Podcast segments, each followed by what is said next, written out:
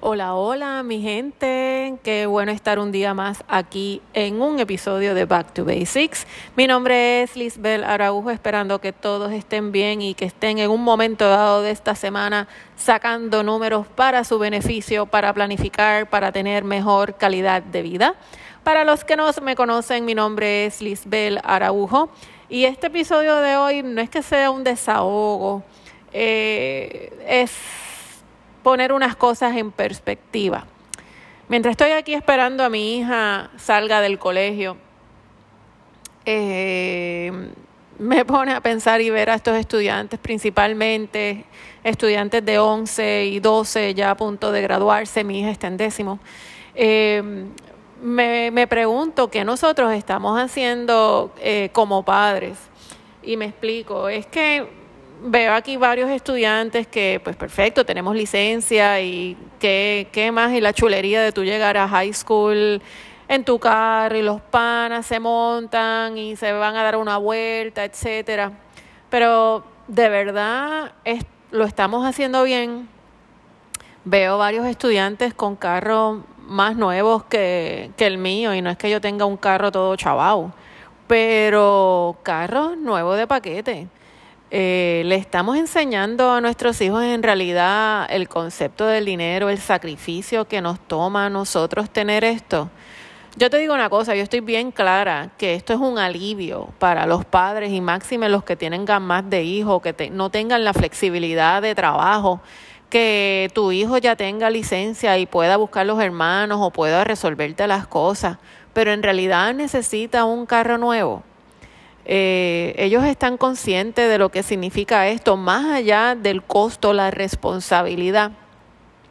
Recientemente estaba leyendo un reportaje, eh, un estudio que se estaba haciendo y, y, hablan cómo a veces nosotros como padres lo que estamos creando son hijos cada vez más dependientes de nosotros eh, ya hijos adultos eh, con sus estudios, con sus trabajos, etcétera, y todavía padres están vinculados económicamente con ellos.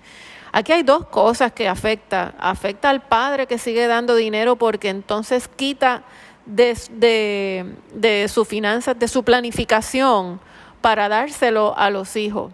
¿De verdad los hijos merecen eso si ya están grandes, independientes, entre comillas, con profesiones? ¿Han escuchado el cuento de abuelos pagando la educación de los nietos?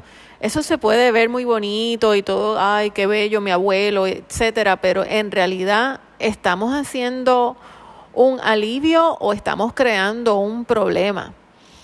Eh, me sorprende la cantidad de estudiantes, especialmente los seniors y los juniors, que quizás algunos de ellos empiezan a trabajar, no tienen el concepto mínimo de una cuenta de banco, de un cheque, no saben ni lo que es un número de ruta y tránsito. Sin embargo, tienen un carro, eh, están de moda, full, de pies a cabeza, parecen un billboard. O sea, de verdad creo que es preocupante y creo que es momento de que nosotros pongamos en perspectiva lo que significa nosotros darle todas estas cosas a, nuestros hijos. Máxime cuando ya después se van y queremos que sean independientes. ¿Vamos a seguir haciéndolos dependientes de nosotros económicamente? Esto tiene unas repercusiones más allá del dinero. Y nada, eh, eh, Perdonen, filosofando mientras estoy aquí en el carro esperando a mi hija. Eh, es que es fuerte, de verdad. Está brutal. Eh, y es preocupante. Vivimos en una sociedad de full, puro consumo. Y no pensamos en lo que va a pasar mañana o en lo que va a pasar hoy. Yo puedo chocar, se me puede explotar la goma, se me daña el carro, alguien se enferma, alguien se muere, me divorcio, me quedo sin trabajo. Son tantas las cosas que pueden pasar. Y lo irónico de todo esto es que en, un momento de nuestras vidas todas estas cosas nos pueden pasar, una de ellas o lo que sea. Y no aprendemos de eso y no le decimos a nuestros hijos que esto puede pasar que planifiquen. No, no, no, es una cholería. Móntalo en, en, el viaje, cómprale el carro, eh, cómprale la prenda.